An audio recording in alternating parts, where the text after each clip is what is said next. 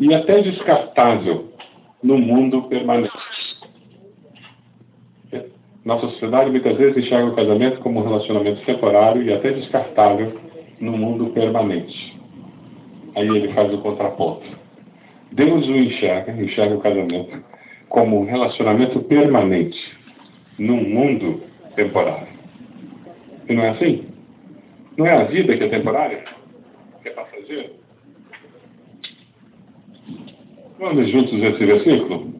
Eu vou atrapalhar alguns aqui, tá? Porque eu vou estar andando por aqui. Alguém pode nos ajudar? Lâmpada? E luz para os meus caminhos. É fácil achar um controle remoto à noite com a luz apagada do quarto? Na cama? Quantos já perderam o controle remoto na cama? É fácil achar um endereço numa cidade desconhecida que você nunca foi? Não é. Mesmo com GPS, de vez em quando eles pegam uma peça na gente, né? Eles pregam uma peça. É fácil achar um bom emprego? É fácil achar um bom amigo, uma boa amiga? É fácil achar uma boa esposa, um bom esposo? Não, não é não. Por isso que Provérbios fala isso aqui. Vamos ler juntos? Quem acha uma esposa encontra a felicidade recebeu uma bênção do Deus eterno. Vamos ler aqui? Um homem pode herdar de seus pais casa e dinheiro, mas só Deus pode dar uma esposa sensata. Vamos ler esse? Como é difícil.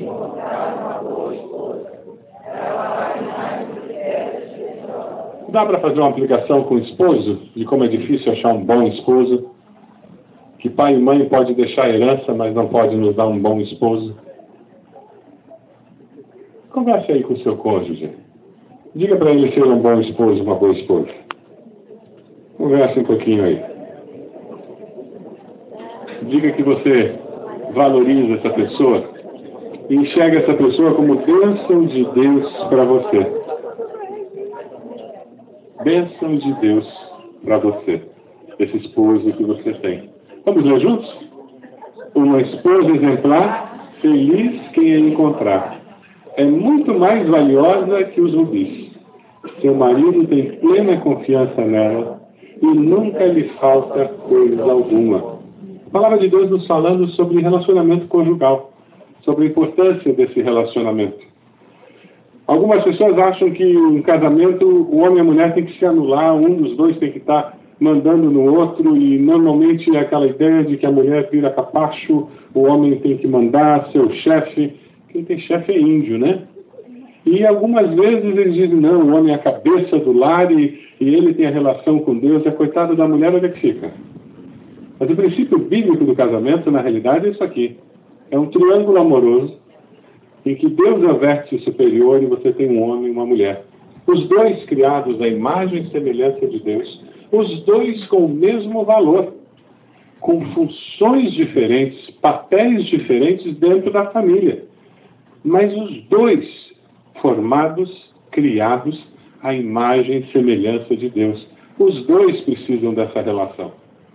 O casamento que dá certo é um triângulo amoroso entre um homem, uma mulher e Deus. E quanto mais perto de Deus vocês estão, mais perto um do outro vocês estão. Quanto mais longe de Deus o homem e a mulher estão, mais longe eles estão um do outro. É por isso que é tão importante a pessoa cristã estar sadia, buscando a Deus, tendo sido perdoada por Jesus, tomado uma decisão ao lado de Cristo. Isso faz toda a diferença na cosmovisão, na percepção de vida que você tem. E quanto mais perto o homem chega de Deus, quanto mais perto a mulher chega de Deus, mais perto eles chegam um do outro. E é esse o plano de Deus. Que nós estejamos vivendo com o nosso cônjuge dessa maneira. A palavra de Deus nos fala que nós devemos viver com contentamento e fidelidade. Plano de Deus para nós. Nessa construção de proximidade com Deus, para nos aproximarmos um do outro. Vamos ler juntos esse texto? Portanto, alegre-se com a sua mulher Seja feliz com a moça com quem você se casou, bonita e graciosa como uma gazela. Um articulista da Folha de São Paulo, ele escreve um artigo falando: Meus amigos estão surpresos. Estou completando 30 anos de casado. Eles dizem que isso não existe mais. E ele escreve um artigo muito interessante, falando o porquê que ele continua casado com aquela esposa. Ele disse: Eu continuo casado porque existe um compromisso de vida com ela e dela comigo. Existe um compromisso que nós fizemos de procurar fazer com que o nosso relacionamento dê certo até o final da vida. Nós não casamos porque o outro nos faz feliz. Essa é uma visão utilitária do casamento. Nós não nos casamos porque o outro é maravilhoso, ela é maravilhosa, porque é a melhor opção que existe na turma. Nós nos casamos porque nós entendemos que vale a pena investir nesse relacionamento pelo resto da vida. E é muito interessante porque no artigo ele comenta dizendo que quando ele e a esposa renovam o compromisso, ele costuma dizer: Eu renovo meu compromisso contigo, porque o meu compromisso ele tem um bojo, uma decisão de não prestar atenção e nem me deixar ser atraído por mulheres que me parecem mais bonitas do que você, mais interessantes do que você neste momento da vida. Você também assume um compromisso comigo de não prestar atenção, nem deixar o seu coração se envolver com homens que parecem mais bonitos do que eu, ou mais interessantes do que eu. Porque nós decidimos que com esse compromisso nós iríamos fazer esse relacionamento funcionar. E nós íamos desenvolver a nossa capacidade de amar um ao outro e de aceitar um ao outro. Porque nós não queremos morrer de ciúmes e de insegurança toda vez que uma pessoa mais bonita, ou mais interessante, ou mais inteligente aparece, nós reafirmamos o nosso compromisso, que independente das circunstâncias. Lembra lá no casamento? Riqueza, pobreza, saúde, enfermidade, lembra? É justamente esse tipo de compromisso que mantém um casamento unido. E ele termina dizendo, na sociedade utilitarista que nós temos, as pessoas hoje estão querendo trocar de de parceiro no casamento, como se troca de roupa ou de carro, porque eu encontrei um carro mais bonito. Lançaram um modelo novo. Então eu vou passar o um modelo velho e pegar um novo. Casamento que tem esse tipo de mentalidade não existe mesmo. É casamento que tem um compromisso de vida de fazer funcionar, mesmo que seja no meio da tempestade, esse sobrevive. Um dos trabalhos que eu tenho como pastor ao preparar noivos para casamento, sabe qual é? É construir um paredão na porta dos fundos, chamada divórcio, que a nossa sociedade tem tornado como se fosse uma coisa normal. A Bíblia nos diz que Deus odeia o divórcio, não o divorciado, o divórcio, porque Deus sabe a dor que ele causa. A Bíblia nos diz que Deus planejou o casamento para ser fonte de bênção e de realização para o ser humano. Por isso que ele criou homem e mulher. E ele entregou a mulher ao homem e disse: essa é varoa, ela foi tomada do seu lado, ela vai ser sua companheira. Essa é a proposta de Deus. Daqui a pouco vocês vão ser convidados a renovar os votos de casamento. E essa renovação deve ser algo permanente, para que o casamento sobreviva de uma maneira simbólica, nós podemos dizer até que nós nos casamos com o nosso esposo, nós nos casamos com a nossa esposa todos os dias. Porque essa é a única maneira de garantir que esse compromisso permaneça vivo nos ajudando a viver uma vida que vale a pena. Vamos ver um texto que está em Provérbios 5, 21? Que ela cerque você com seu amor e que seus encantos sempre o façam feliz. Deus sabe por onde você anda e vê tudo o que você faz. Uma outra característica de um casamento saudável, nós já vimos hoje cedo, é um casamento que prioriza o que é prioridade. Que coloca as coisas certas no lugar certo. Aquilo que é melhor dentro da perspectiva correta. Porque eu quero priorizar o que é prioridade. Vamos ler? É melhor ser pobre e temer ao Deus eterno do que ser rico e infeliz. Quantas pessoas por aí? Milionárias, com família destroçada. Trocariam tudo que tem para ter uma história diferente familiar. Infelizmente, no modelo de capitalismo selvagem que nós vivemos, no modelo do que é ser um bom profissional que muitas empresas têm, normalmente aqueles que galgam os maiores postos de, dentro da empresa e da vida profissional, os empresários mais bem-sucedidos, normalmente, com pouquíssimas exceções, têm uma vida pessoal horrorosa. Porque no anseio, na busca do sucesso profissional, eles negligenciaram o restante. A palavra de Deus nos desafia. Provérbios 15, 17, vamos lá? É melhor comer.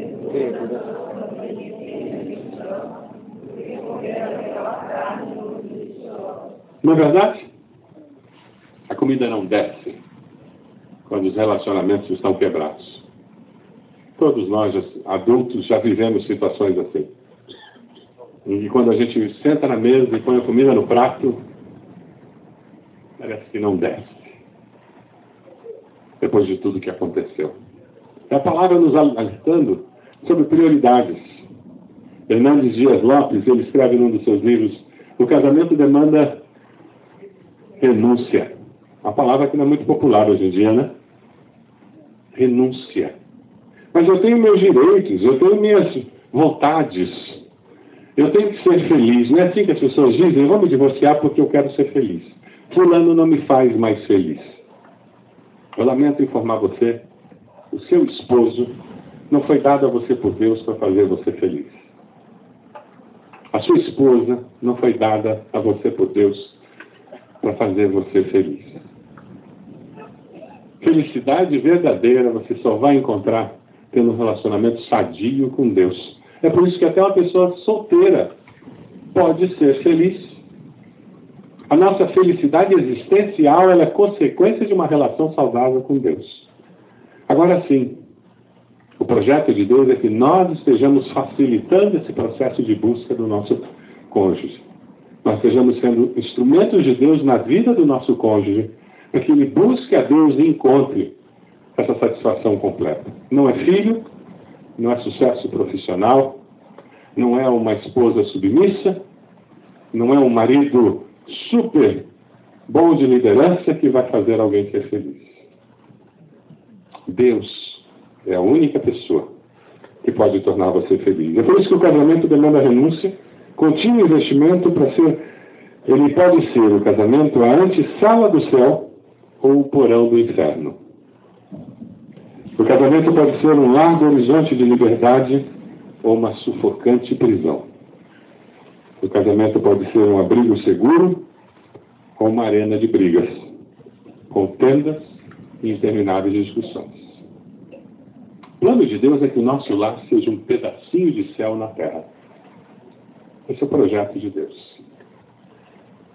O projeto de Deus é que a gente esteja no trabalho dizendo: não vejo a hora de voltar para casa. Não vejo a hora de me encontrar com aquela turma. Não vejo a hora da gente saber o que aconteceu um com o outro durante o dia. O plano de Deus é que a gente consiga viver dessa forma. Sabe o que é interessante?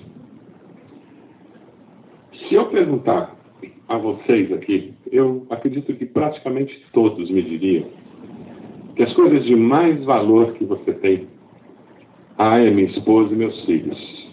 Ah, é o meu esposo e meus filhos. Se pegasse fogo na sua casa, três da manhã, você acorda, aquela fumaça, o prédio está em chamas, o condomínio está em chamas, a sua casa está em chamas. O que você pegaria para sair correndo de casa? Você iria atrás do quê? Você acordou, abriu os olhos, fumaça por todo lado. Eu preciso ir embora. O que você faria? O que você levaria com você? Na hora você olhar para o lado com o cônjuge, não é mesmo? ver se está acordado ou não está? Se você tem filhos em casa, você vai fazer o quê? Acordá-los ou levá-los. Não é verdade?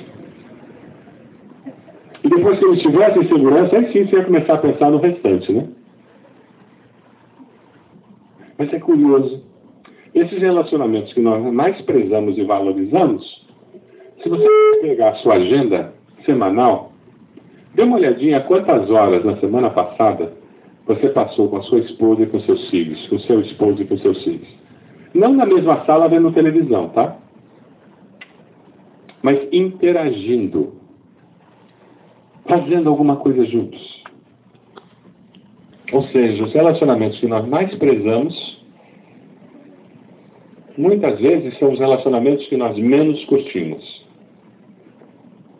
Quando a gente renova o compromisso, renova os nossos votos, o que nós estamos dizendo é: eu reconheço que nós somos importantes um para o outro. E nós vamos mudar a nossa agenda. Nós vamos mudar nossas prioridades.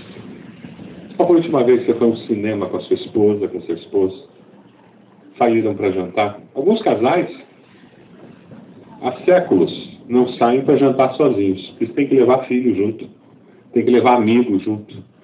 Tem casais que se ficam sozinhos, eles não têm o que conversar. Porque não existe mais interação. É sobre isso que nós estamos falando. Renovação de votos é muito mais do que repetir algumas palavras um para o outro. O desafio que Deus traz para você é ao renovar esses votos, eu quero mudar algumas coisas. Eu quero que a gente aprenda a gastar tempo um com o outro. Eu quero que a nossa família tenha uma experiência diferente. Sabe por quê? Porque é melhor comer um pedaço de pão seco, tendo paz de espírito, do que ter um banquete numa casa cheia de brigas. Quem concorda com isso, diga amém. A Bíblia sabe o que faz. O que a gente quer é isso aqui. Não é verdade? Não é isso aqui que a gente quer. É isso. Quando nós vivemos desse jeito, os nossos filhos começam a ser criados com valores de Deus. E não vivendo nessa balança permanente e essa insegurança incrível que pais que vivem uma vida divergente passam para os filhos. Vamos ver juntos? Eduque.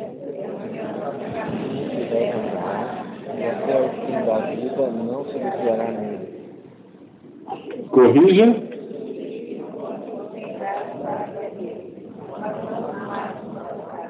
Tá vendo só? A lei da palmada já tinha na Bíblia. O filho sábio É a alegria do seu pai, o juízo é a tristeza da sua mãe. o filho sábio aceita os ensinamentos do pai, mas o que zomba de tudo nunca reconhece que está a errado. nossa relação sendo transbordada na vida dos nossos filhos. Vamos lá? O filho Filho sem juízo é tristeza para o seu pai e amargura para a sua mãe. é como um prego pregado na cabeça, dor permanente. Mas a estrada em que caminham as pessoas direitas é como a luz da aurora, que brilha cada vez mais até ser dia claro. Quem abraça os princípios de Deus, colhe as bênçãos do Senhor. Vamos ler isso aqui? Peça a Deus que abençoe seus planos, eles darão certo. Porque eu entreguei esses planos a Deus. O nome do Eterno é como uma torre forte para onde as pessoas direitas vão e ficam em segurança. O desafio de Deus é que cada um de nós vá para essa torre de segurança, que é a presença de Deus. Para que os nossos lares sejam lugares seguros para a nossa descendência também. Quem caminha sozinho pode até chegar mais rápido, mas aquele que vai acompanhado, com certeza, chegará mais longe.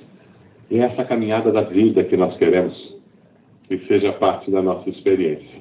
Eu queria que vocês ouvissem os votos para saber se você está disposto a fazer esse voto com o seu cônjuge.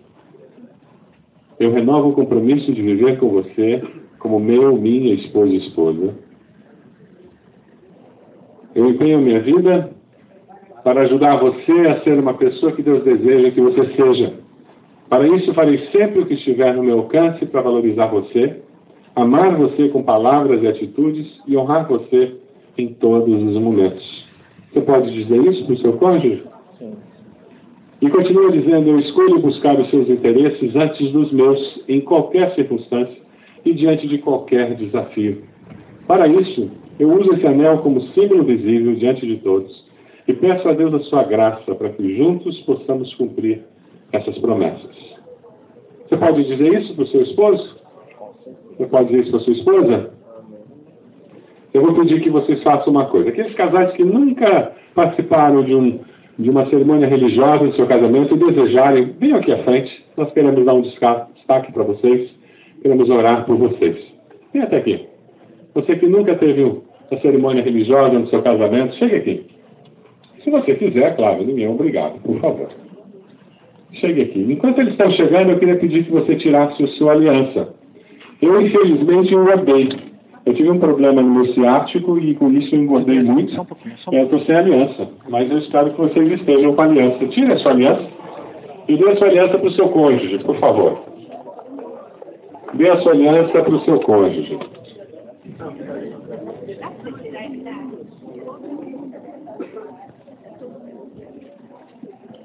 Isso, momento legal. Coisa boa. Acho que a gente vai ter que se espalhar por aqui. Chega um pouquinho para lá. Tem problema. Vocês podem ficar aqui. Que daí eu... Que legal. O que nós vamos fazer é trocar alianças e falar um para o outro o que vai aparecer aqui na tela. Por causa do povo que aqui, acho que a gente vai ter. Ana, vocês conseguem? Fiquem de pé, por favor. Acho que daí todo mundo consegue ver, né? Tomar uma decisão estratégica. Dá para ver, não, né? Eu vou ter que ler. Eu leio e vocês repetem, tá bom? Vamos fazer isso? Acho que vai ser mais fácil. Então vamos lá. Deixa eu chegar aqui. Isso. Fica quieto. Isso. Eu falo, vocês repetem. Vamos começar pelos homens, afinal de contas, o homem é líder, né?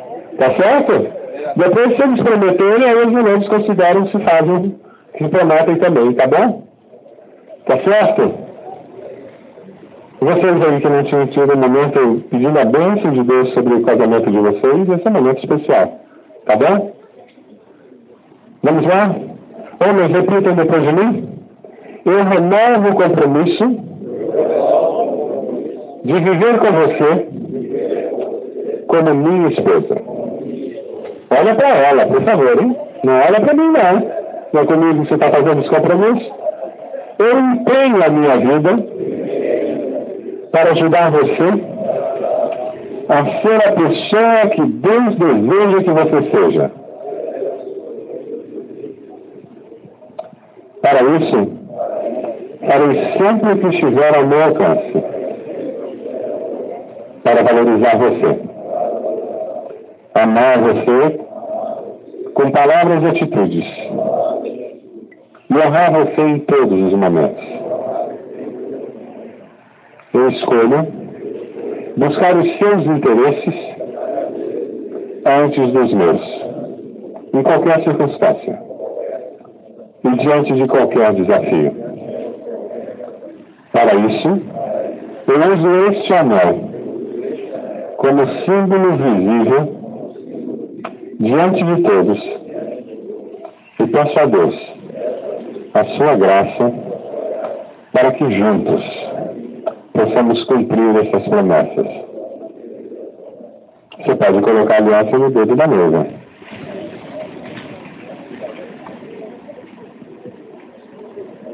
Pode dar beijo também, aqui esse casamento é mais avançado. É cheio de beijo esse casamento. As mulheres, vocês não mandaram de opinião? Não? Então vamos lá. Eu renovo o compromisso de viver com você como meu esposo. Eu empenho a minha vida para ajudar você a ser a pessoa que Deus deseja que você seja. Para isso, farei sempre o que estiver ao meu alcance para valorizar você, amar você com palavras e atitudes e honrar você em todos os momentos. Eu escolho buscar os seus interesses antes dos meus, em qualquer circunstância e diante de qualquer desafio. Para isso, uso este anel como símbolo visível diante de todos e peço a Deus a sua graça para que juntos possamos cumprir estas promessas. Pode colocar a aliança no dedo do esposo. E pode beijar a noiva de novo.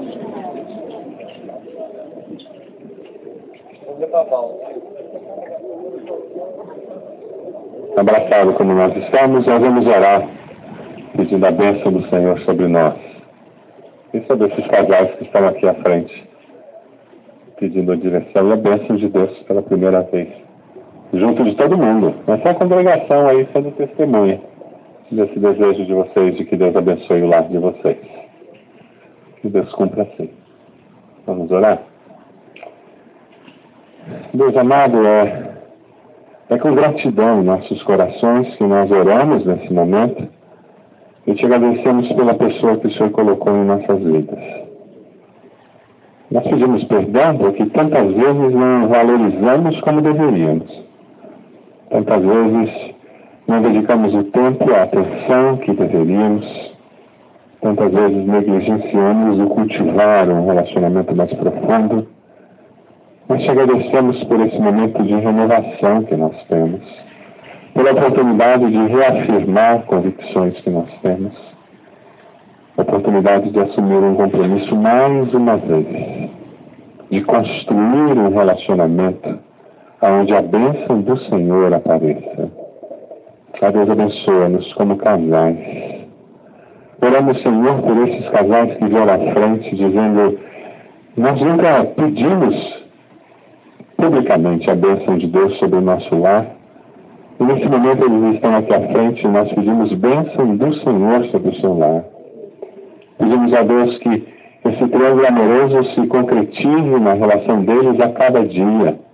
Que a presença seja evidente, seja reconhecida por todos que passem por perto deles. A Deus, nós queremos sim que no meio dessa sociedade tão confusa, com valores tão invertidos, com pessoas tão desiludidas com o relacionamento conjugal e familiar. Nós pedimos graça e misericórdia do Senhor sobre as nossas vidas, para que nós possamos contar como o Senhor é bom e como a tua bondade tem se manifestado na nossa vida conjugal e familiar. Usa, Senhor, cada lar aqui representado, como luzeiro, como farol, no meio dessa sociedade que busca tanta esperança e tanta direção. Abençoa-nos, ó Pai, para que nós possamos ser bênção. É a nossa oração em nome de Jesus. Amém, Senhor. Amém. Pode beijar a noiva de novo.